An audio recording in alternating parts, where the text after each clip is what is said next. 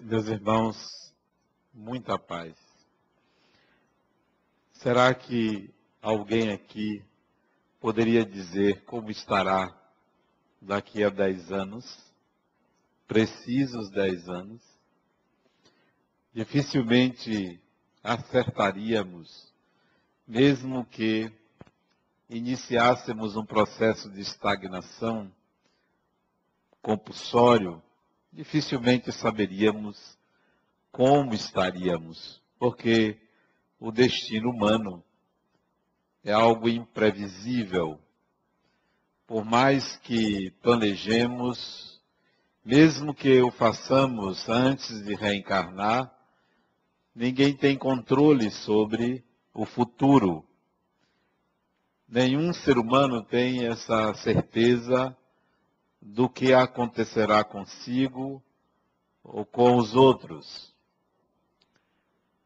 Mesmo que adivinhos, profetas, ou quem quer que seja tenha dito no passado, é improvável que se materialize exatamente o que se prognosticou. Porque se assim fosse, a humanidade, a civilização, a vida, seria mera consequência de um mecanismo, de uma máquina, de algo controlado como se fôssemos marionetes ou peças de uma engrenagem. Porque não é assim, é que o futuro é algo imprevisível. Mas há algumas garantias algumas certezas que nós podemos ter sob controle, que nos garante, de alguma maneira, é, prognosticar algo de bom, de positivo para o nosso futuro. E ninguém deve descrer que existem, de fato, mecanismos divinos para favorecer a vida humana, para favorecer a evolução, para construir uma realidade feliz para cada criatura, seja ao mesmo tempo, seja em tempos diferentes. Deve existir algumas garantias. Eu observo, como espírita, como psicólogo também, que a maioria das pessoas que sofre e que passa dificuldades, sejam dificuldades materiais ou dificuldades psicológicas, assim ocorre por conta de uma visão de mundo, de uma forma de encarar a própria existência, de encarar-se a si mesmo, de entender como funciona a vida, por conta Dessa maneira é que passa por tais privações, provações e dificuldades. Daí é possível mudar o destino, é possível modificar os vetores que interferem na construção da nossa realidade, da realidade de cada um. Se estamos assim, se persistimos assim, se continuamos assim, não podemos culpar é, alienar a responsabilidade. É preciso mudar-se, é preciso fazer alguma coisa consigo mesmo. O que fazer? Como ter nas suas mãos o próprio destino? O empecilho maior do ser humano é o medo. Medo causado pela ignorância é o medo. A nossa ignorância provoca medo. Por desconhecer, por não entender, nós tememos. E esse medo impede que arrisquemos, impede que, de, é, que venhamos a dar alguns passos, que caminhemos em estradas mais seguras. O medo. Precisaríamos eliminar o medo. O medo vem da ignorância. Então nós precisamos erradicar a ignorância. Somos espíritos ainda ignorantes. Se tivéssemos um pouco de conhecimento a respeito da vida, o nosso destino mudaria. E hoje recebi um e-mail de um homem que eu conheci há exatos 10 anos atrás. E ele me mandou um e-mail hoje. Ouvi uma única vez. E para ser sincero, não me lembro da fisionomia dele. Mas ele me mandou um e-mail. Não me lembrava do nome, mas ele me mandou um e-mail e me lembrou o que nós conversamos há dez anos atrás. Uma conversa despretensiosa. Ele estava angustiado. Angústia que vinha da meia-idade. A meia-idade nos traz interrogações. A meia-idade é a época da crise. A meia-idade vai dos 35 aos 45 anos, nós entramos em crise. Crise porque temos medo. Crise porque a gente não sabe se vamos alcançar o que prevíamos, o que esperávamos, o que ansiávamos para nós. Crise porque temos que administrar o passivo construído desde a adolescência. Crise para enfrentar o medo da morte, a possibilidade da morte.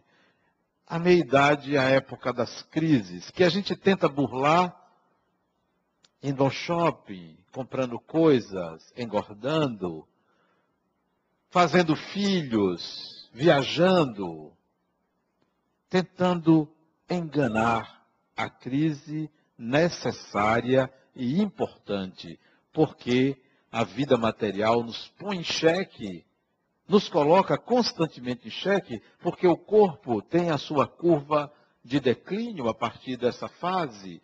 Então, nós temos, teríamos que entrar em crise. E ele estava em crise, dormia mal, tinha medo de sair de casa, vivia constantemente tendo que ir a emergências dos hospitais porque ele saía na rua e era tomado por um pânico e tinha que ir para um hospital. E ele já não suportava mais isso. Não conseguia dormir direito, não conseguia trabalhar direito, não estava indo bem emocionalmente, psiquicamente, espiritualmente. E ele me disse ao e-mail, você me disse uma frase, uma palavra, isso mudou minha vida. E eu estou lhe escrevendo dez anos depois para lhe perguntar: foi coincidência isso? Porque eu pedi a ele que ele imaginasse viver em certo lugar. E ele automaticamente disse que gostaria de viver na Áustria. Eu disse, então, Imagine-se na Áustria. E ele saiu com essa ideia e me conta que alguns meses depois ele foi convidado para trabalhar numa empresa austríaca e que trabalha até hoje nessa empresa da Áustria e que de vez em quando vai à Áustria. Ele me perguntou: será uma coincidência não, não é coincidência. Nós plasmamos o nosso destino. Nós somos responsáveis pelo nosso destino, nós somos construtores desse destino. E se emperramos, é porque ainda não aprendemos a fechar certos ciclos. Ainda, não olhamos para o passado compreendendo que todo o nosso passado é construído em cima da ignorância, da nossa ignorância. Teimamos em acreditar em revoluções mágicas e não no esforço pessoal de mudar. O medo, o medo é o grande problema do ser humano. medo de morrer, medo de perder, medo de ficar sem o carro, hora que leve o carro, medo de ficar sem o celular, que leve o celular, medo de ficar sem a roupa, que leve a roupa, medo de ficar sem a vida no corpo, que leve a vida no corpo, porque se Deus fez o mundo para o espírito, o espírito é senhor do mundo. Mas nós nos apegamos às coisas como se nós só pudéssemos existir por causa delas. Não aprendemos que somos seres imortais, não internalizamos isso, não tomamos consciência disso e ficamos e vivemos com medo. Nos protegemos por causa do medo. Não, esse é um vetor que nós precisamos eliminar. Que nós precisamos dissolver. Deixar apenas deixar apenas o sentido de preservação, mas não o medo de tudo e de todos. Para construir um destino, para promover esse destino, para gerar esse destino, como esse homem gerou o destino dele, criou esse destino, é preciso que saibamos da nossa propriedade. O ser humano é proprietário de si mesmo. Nós não somos de nós não pertencemos a, nós não pertencemos a outra pessoa, nós não pertencemos aos nossos pais, aos nossos avós, nós não pertencemos a alguém. O ser humano é proprietário de si mesmo. Tudo que lhe acontece é de sua exclusiva responsabilidade. Assuma a propriedade de si mesmo. É a única coisa que você possui, é a propriedade de si mesmo. É por isso que as pessoas se tatuam. A tatuagem é um atestado de propriedade. O corpo é meu. Eu tatuo como eu quiser. Eu coloco a imagem que eu quiser. É um atestado de propriedade. É símbolo da propriedade. Mas só que a nossa propriedade vai além do corpo. Eu sou proprietário de mim mesmo. Eu me dirijo, eu me governo.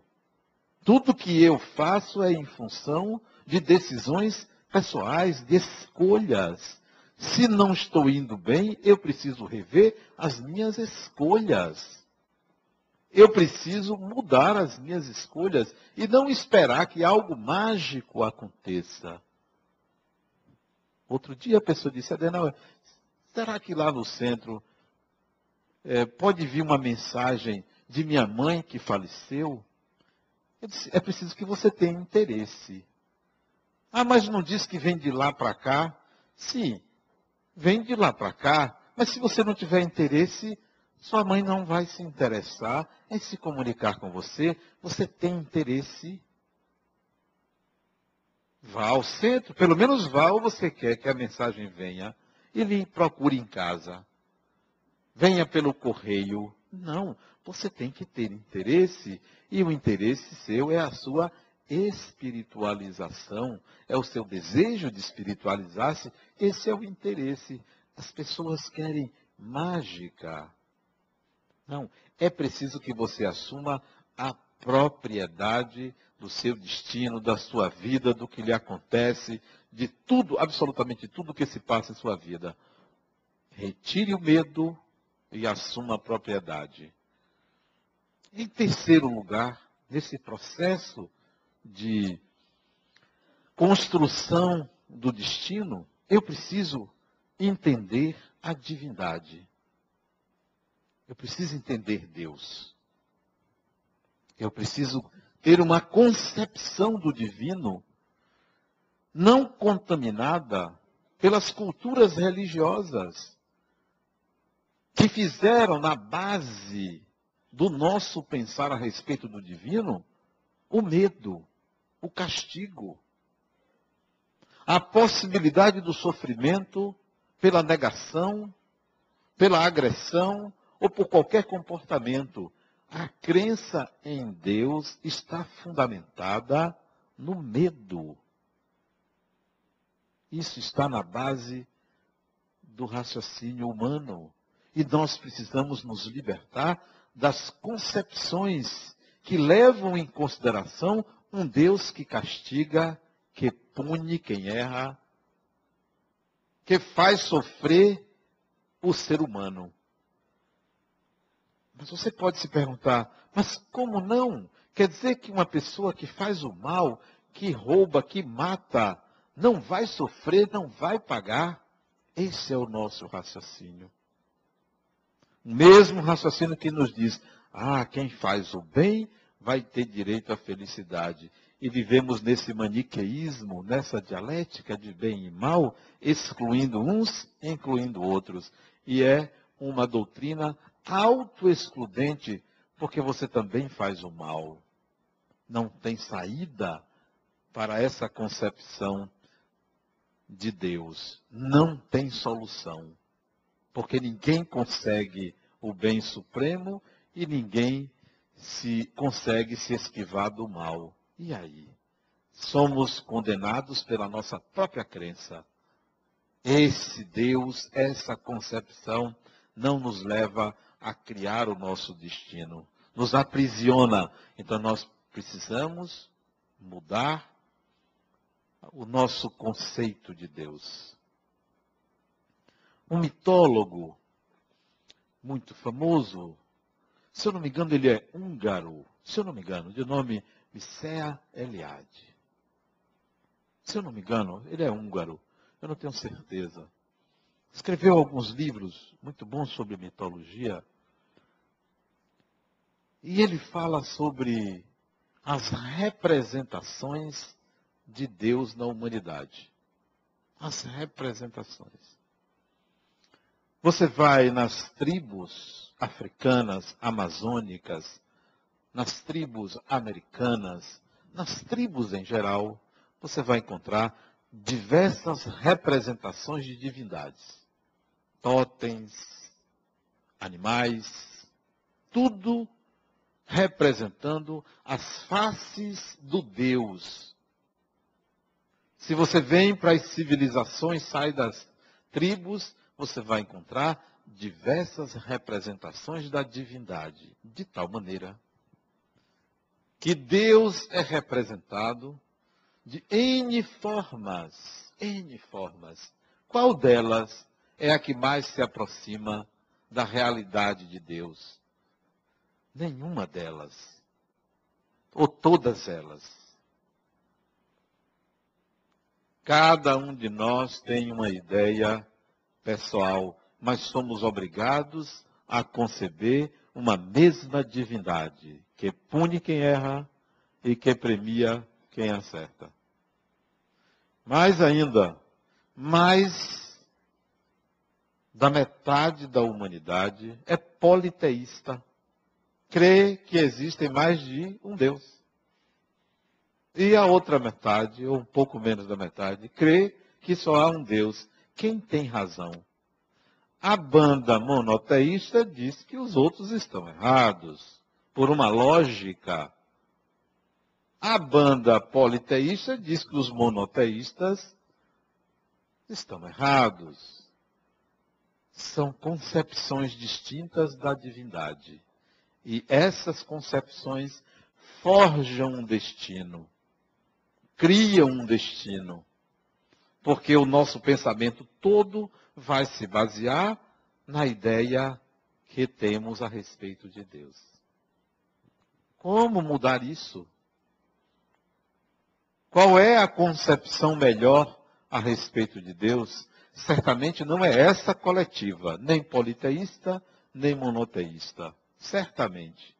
Nem aquela face que Deus era um totem, ou um animal, ou um humano, ou uma cruz, ou qualquer símbolo que a gente vai encontrar. Certamente não são essas concepções. Qual é a concepção divina que vai nos levar a criar, a gerar o próprio destino, a ter segurança quanto ao destino?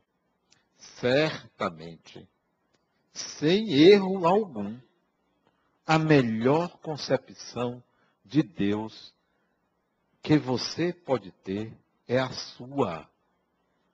Não a que você aprendeu, mas a que vai nascer das suas entranhas, a que vai nascer de dentro de você, que não é a mesma minha, que não é a mesma da pessoa do seu lado, é a sua.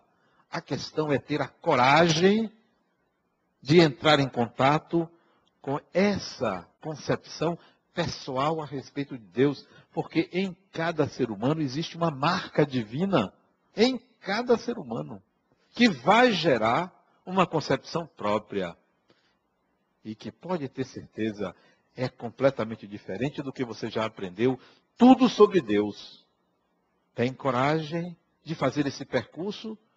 Tem coragem de entrar em contato com essa essência, com essa marca divina, com esse imprint interno? É preciso coragem, porque você vai ter que romper com uma lógica absurda que lhe leva a sofrer. Vai ter que romper com isso. Tem que ir ao sacrifício. E não é fácil isso. É um caminho difícil, complexo. Mas a partir daí, você terá destino às suas mãos. Enquanto você esperar um Deus salvador, você não vai ser capaz de construir o seu destino. Enquanto você esperar um Deus que protege a você e não protege aos outros, enquanto você disser que ainda bem que Deus me salvou, mas não se preocupou em salvar os outros, você vai continuar com medo. Você não vai fazer o seu destino. Você vai ficar à espera, à mercê do que pode acontecer. Quem não se conhece, quem não tem a propriedade de si mesmo, toma os eventos da vida como fatalidade. Se surpreende com o que lhe acontece. Se surpreende. Porque não se conhece, por causa do mistério que é o próprio conhecer-se. A vida não tem mistérios. O mistério do ser humano é a ignorância dele sobre ele mesmo. O mistério não é Deus. O mistério do ser humano é a ignorância sobre o si mesmo. Porque não se conhece. Porque não sabe nem o que é, nem como funciona. E nem sabe que é uma representação do divino. Não sabe disso. Procura o divino fora de si e procura, como os médicos, como a ciência, o divino no cérebro humano, como se carne contivesse subjetividade. Como se nas veias ou nos meandros cerebrais ou nos neurônios tivesse ali alguma imagem, alguma informação que não sejam inputs elétricos. Claro que não vai encontrar absolutamente nada dentro do corpo humano, porque não está dentro do corpo humano. Está no interior da alma humana, que não é o corpo humano. Então, a nossa ignorância sobre nós mesmos prejudica, dificulta a compreensão de uma divindade que deve ser sentida. Então, nós não vamos fazer o nosso destino a gente vai deixar para ver o que acontece. É como uma loteria. Quantos pensam que o destino é uma loteria? Outro dia, o outro me disse, Adenal, eu dei sorte em me casar com minha mulher. Foi sorte. Porque a mulher dele é uma pessoa maravilhosa. E ele disse, eu dei sorte, porque, Adenal, é difícil, porque o que tem por aí o que tem por aí é cada mulher maluca que tem. Isso é ele diz, não sou eu não. Cada mulher maluca. E eu dei sorte. As pessoas acreditam em sorte. E o outro ainda disse assim, não, Adriano, eu atraí É a lei da atração. O que, você acha da lei da atração? Isso não tem lei de atração, coisa nenhuma, rapaz. Existe atração e repulsão. A lei é de sintonia. Nós sintonizamos. Ah, mas é a mesma coisa. Não é a mesma coisa. Porque às vezes repelir é melhor do que atrair. Sintonia, nós sintonizamos. Então, não, esse destino que você joga à sorte não existe. Não é real. As coisas não vão acontecer por uma sorte. As coisas não vão acontecer porque Deus vai favorecer você e não vai favorecer o outro. É um raciocínio limitadíssimo. Não, mas eu vou rezar para Deus me ajudar. Ora, então ele vai ajudar você porque você reza. O outro não reza, ele não ajuda. É um Deus da reza. Ele é movido pela reza. E se a reza for forte, ah, Adriana, mas você também é muito radical. Pensamento positivo. Se, a gente, se todo mundo pensar, vai acontecer. Eu digo, então, no estádio de futebol, a maior torcida vence. Não é? Se o pensamento fosse algo quantificável e a quantidade de pensamento gerasse um destino, então futebol era só contar a quantidade de um time que, que torce para um time e a quantidade que torce para o outro. Não é. Ah, vamos fazer uma corrente. Sim. A corrente serve para mobilizar-me, mas não serve para a ação. Pensamento não é energia elétrica. Não é energia elétrica, não é energia hidráulica. Pensamento é uma modalidade de energia muito sutil, que não funciona na base da quantidade. Mas nós não percebemos isso. Nós criamos sistemas em cima de sistemas para nos beneficiar, para nos proteger, para nos guardar. E não raciocinamos que tudo que vale para Chico pode também valer para Francisco, porque nós somos individualidades. Então, a concepção que nós temos a respeito de Deus pode ser aprisionante, pode ser libertadora. Pode ser uma coisa e pode ser outra. Precisamos penetrar mais nessa questão. Um quarto tema que serve para a gente construir o nosso destino e que deve servir sempre, para sempre. O futuro será sempre melhor do que você imaginou. Sempre será melhor. E se você pensar que será pior, será sempre melhor do que o pior que você pensou. Sempre melhor. E sempre diferente do que você pensou. Sempre diferente. Nunca o ser humano vai plasmar um destino que seja igual ao divino. Sempre será algo melhor. As soluções que a divindade tem para o ser humano sempre serão melhores do que todos os seres humanos pensarem juntos e todos os computadores pensarem juntos. Vai ser sempre diferente e melhor. Ora, isso já é uma tranquilidade. O que quer que eu queira para mim, virá melhor. Se eu pensar que o melhor para mim é ganhar um milhão, dois, dez milhões, certamente o que virá será mais do que o dobro. É mais do que o triplo.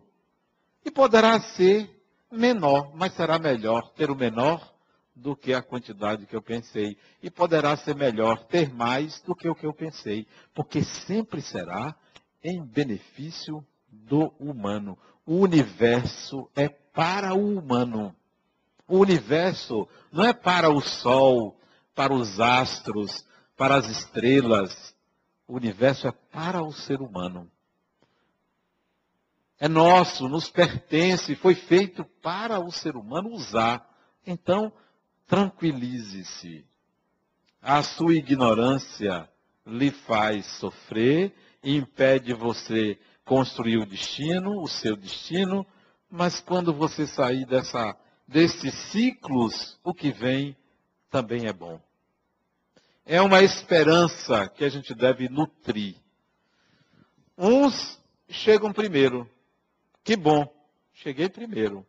Outros chegam depois, mas todos têm o mesmo direito a alcançar, o mesmo objeto a alcançar. A questão é apenas de quem foi primeiro, foi na frente. Quantos se encontram encarnados, prisioneiros do passado? Magoados, pequenos, pessoas pequenas. Liberte-se, olha, Fulano.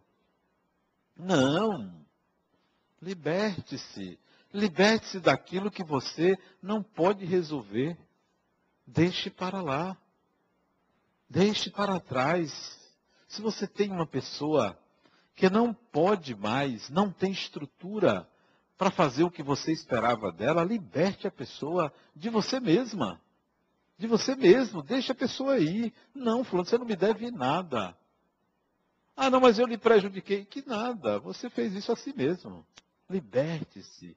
Liberte-se do passado. Ah, mas minha sogra. É porque não é sua sogra. Claro, cada um tem o que merece, ainda bem que é sua. Porque a minha foi maravilhosa. Né? Maravilhosa, uma ótima sogra. E, aliás, quando desencarnou, deixou uma fortuna para a família. Que coisa boa, rapaz. Só não sobrou um pouquinho para mim, mas é uma coisa boa. Até isso ela foi boa. Né? Não, cada um tem o que merece, o que sintoniza. O mundo que a gente constrói é um mundo pessoal nos pertence. Ora, liberte disso. Ah, mas é porque minha sogra quer se meter em meu casamento. Sua sogra nunca vai se meter no seu casamento. Ela só se mete no casamento que não é seu. Você não entende que é uma questão de propriedade? Você não é proprietária. Quando você for proprietária, o casamento é seu.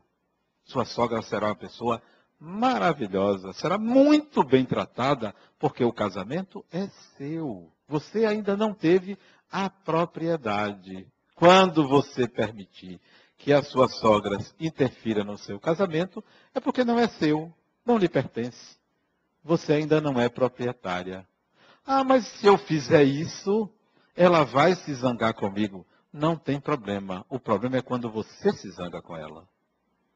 Se você se zanga, então você é proprietária da sua zanga.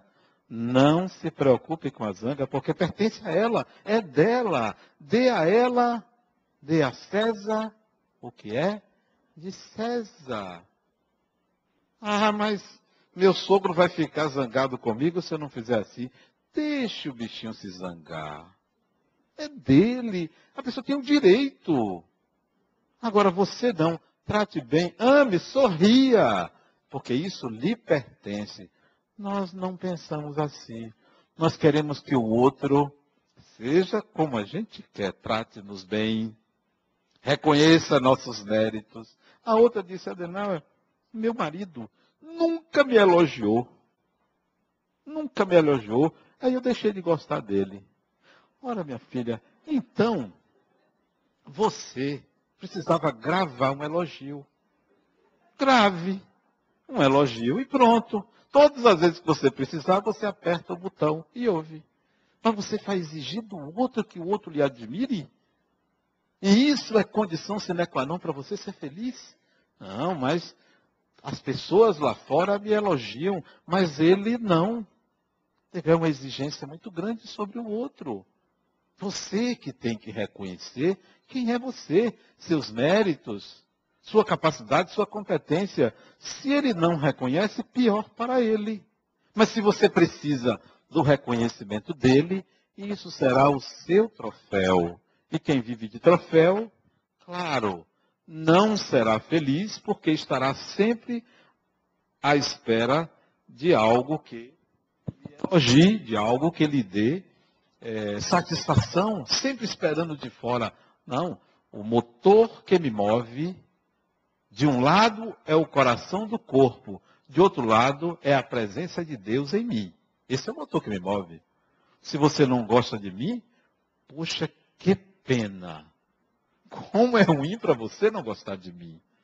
Você não sabe o que está perdendo.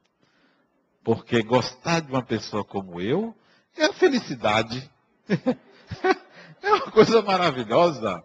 E eu aprendi isso com a minha mãe. Minha mãe dizia assim: meu filho, você é lindo, mas não se esqueça que eu sou sua mãe. Isto é, ou você se acha, ou só sua mãe vai achar. Eu aprendi isso. Não, nós queremos que os outros nos elogie, nos dê satisfação, nos engrandeça. Não encontramos isso, vamos ao shopping. Vamos ao shopping. Pronto. Eu vou ficar bonito, eu vou ficar bonito, eu vou comprar uma roupa. Essa é a ideia que nós temos. Esse é o destino que a gente está fazendo para a gente. Essa é a construção, entregando o destino à divindade. Quem me fez foi Deus, Deus que resolva meu problema. Essa é a crença coletiva. Infelizmente é assim. Enquanto for assim, você vai ficar prisioneiro ou prisioneira dessa crença. Não, é você. Está ruim é porque você não presta. Não tem outra ideia. Tá bom é porque você presta, é porque você é bom. Enquanto tiver ruim, acredite a você. Enquanto tiver bom, acredite a você. Não foi porque você se ajoelhou na igreja, não foi porque você fez as suas oferendas que ficou bom para você. Porque o poder da oração, o poder da meditação, o poder do estado alfa, não é tocar a divindade. O poder da oração não é tocar a divindade. O poder da oração é tocar o próprio ser humano. Quando você reza para Deus, você dá start dentro de você numa nova possibilidade. Por isso que se sua oração for repetitiva, não vai resultar em nada, porque a oração deve mobilizar você. Você pensa que a oração mobiliza o divino. Ah, eu vou orar, porque aí eu toco Deus. Deus vai se sensibilizar. Essa é a crença coletiva. A oração mobiliza forças dentro de você, âncoras psíquicas para uma renovação, para uma mudança, para uma modificação, exigindo de você ação. Porque oração sem ação fica apenas no ora. Ora não vai resultar em nada. É preciso ação, porque a oração vai nos dar energia para agir. Então, o nosso destino tem uma cota de sacrifício pessoal, uma cota de ação sem medo, com uma nova concepção do divino e com a propriedade de si mesmo. Eu sou proprietário de mim. Eu crio o meu destino eu construo, consciente de que o que vem pela frente é muito melhor do que eu imaginava. É, imaginem se o ser humano resolvesse acionar todas as bombas atômicas que existem na face da Terra. Os mais espertos construíram suas bombas atômicas e não deixam que mais ninguém construa outra. Né? Eles se armaram e ninguém pode se armar. Eles não pregam, eu vou me desarmar, mas a partir daí ninguém se arma, o que seria adequado. Né? O americano devia fazer isso, ó, nós vamos destruir todas as armas. Vocês russos também, vocês franceses, vocês alemães, vocês ingleses, todo mundo destruir todas as armas. Não. Vamos deixar essas, não se pode construir mais armas. Quer dizer, nós somos os donos do mundo. Se esses mesmos indivíduos resolvessem destruir a terra, isso é possível?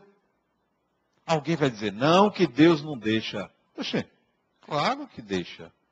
Outro dia, teve um terremoto aí que levou 250 mil. Em dois, três dias. Por que, que não destruía? O ser humano poderia destruir a terra todinha. E aí? como é que você ficaria? Destruir, seria destruído também? Não, porque o espírito não é destruível. Nós não estamos à mercê da destruição do planeta. Sairíamos desse orbe, porque o planeta se desintegraria, remodelaria o sistema solar e iríamos plasmar corpos físicos em outros locais, porque ainda precisamos da matéria para evoluir. Mesmo assim, o que viria depois dessa destruição seria melhor ainda. Não há alternativa para o ser humano senão ser feliz. Não há saída para o ser humano. Então, isso é uma garantia, isso é uma tranquilidade. Então, você que fica preocupado ou preocupada com coisas pequenas, sempre se lembre: o que virá será melhor.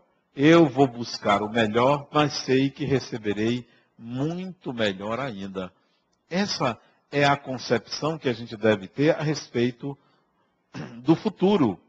Isso não é uma, uma esperança vã. Isso não é um otimismo barato.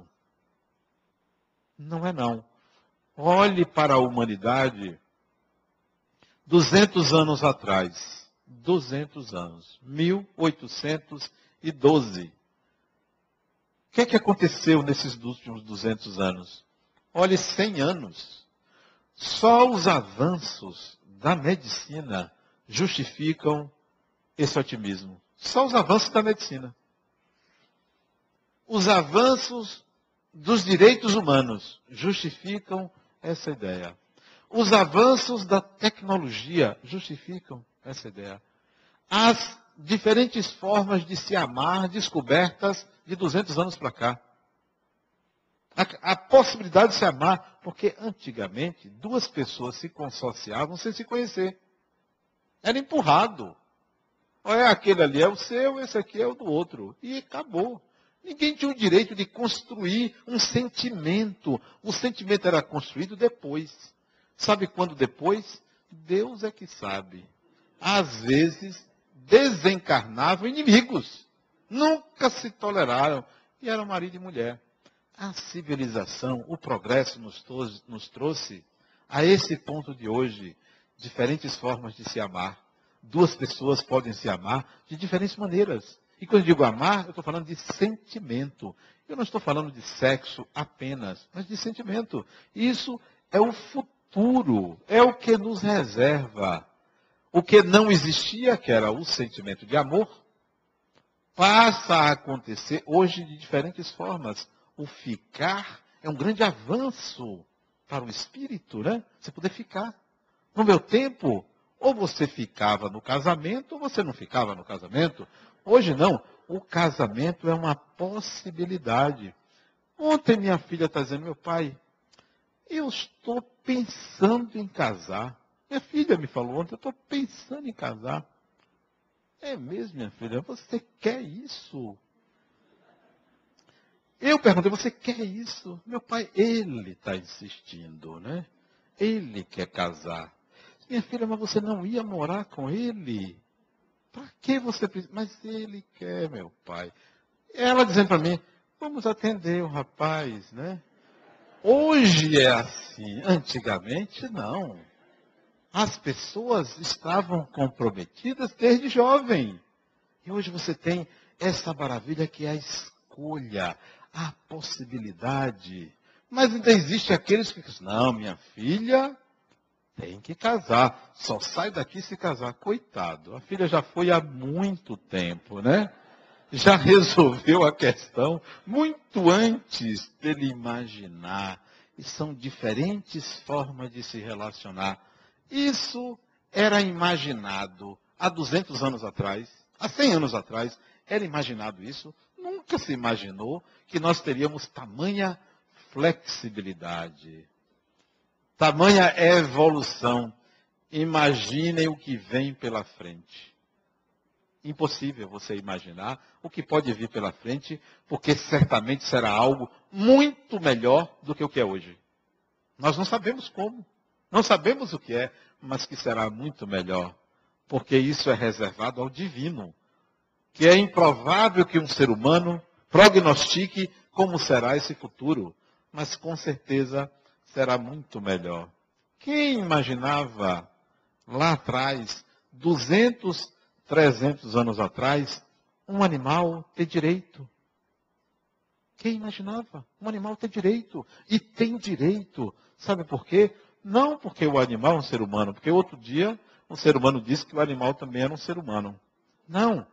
Porque nós vamos caminhar para reconhecer que o animal encerra um princípio espiritual e, como tal, tem que ser respeitado.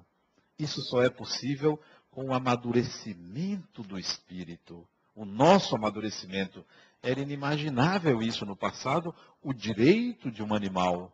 Um animal que não nos serve, mas tem direito, deve ser respeitado. Isso é a evolução da sociedade. Imagine o que vem pela frente. Imaginem. Dizem os espíritos, aí isto aconteceu lá atrás, que o princípio espiritual, quando sai da fase animal, que já aprendeu tudo que o animal pode aprender, reencarna em mundos mais adiantados do que o nosso. Interessante. Sabe para quê? Para aprender o que melhor pode ser feito e voltar a reencarnar no mundo como o nosso como humano. Então, as primeiras encarnações humanas provavelmente já conheceu mundos mais adiantados. Por isso que a gente ainda consegue um mínimo de civilização. Mínimo. O futuro certamente é muito melhor. Mas nós não vamos esperar que isto venha a acontecer sem a nossa participação.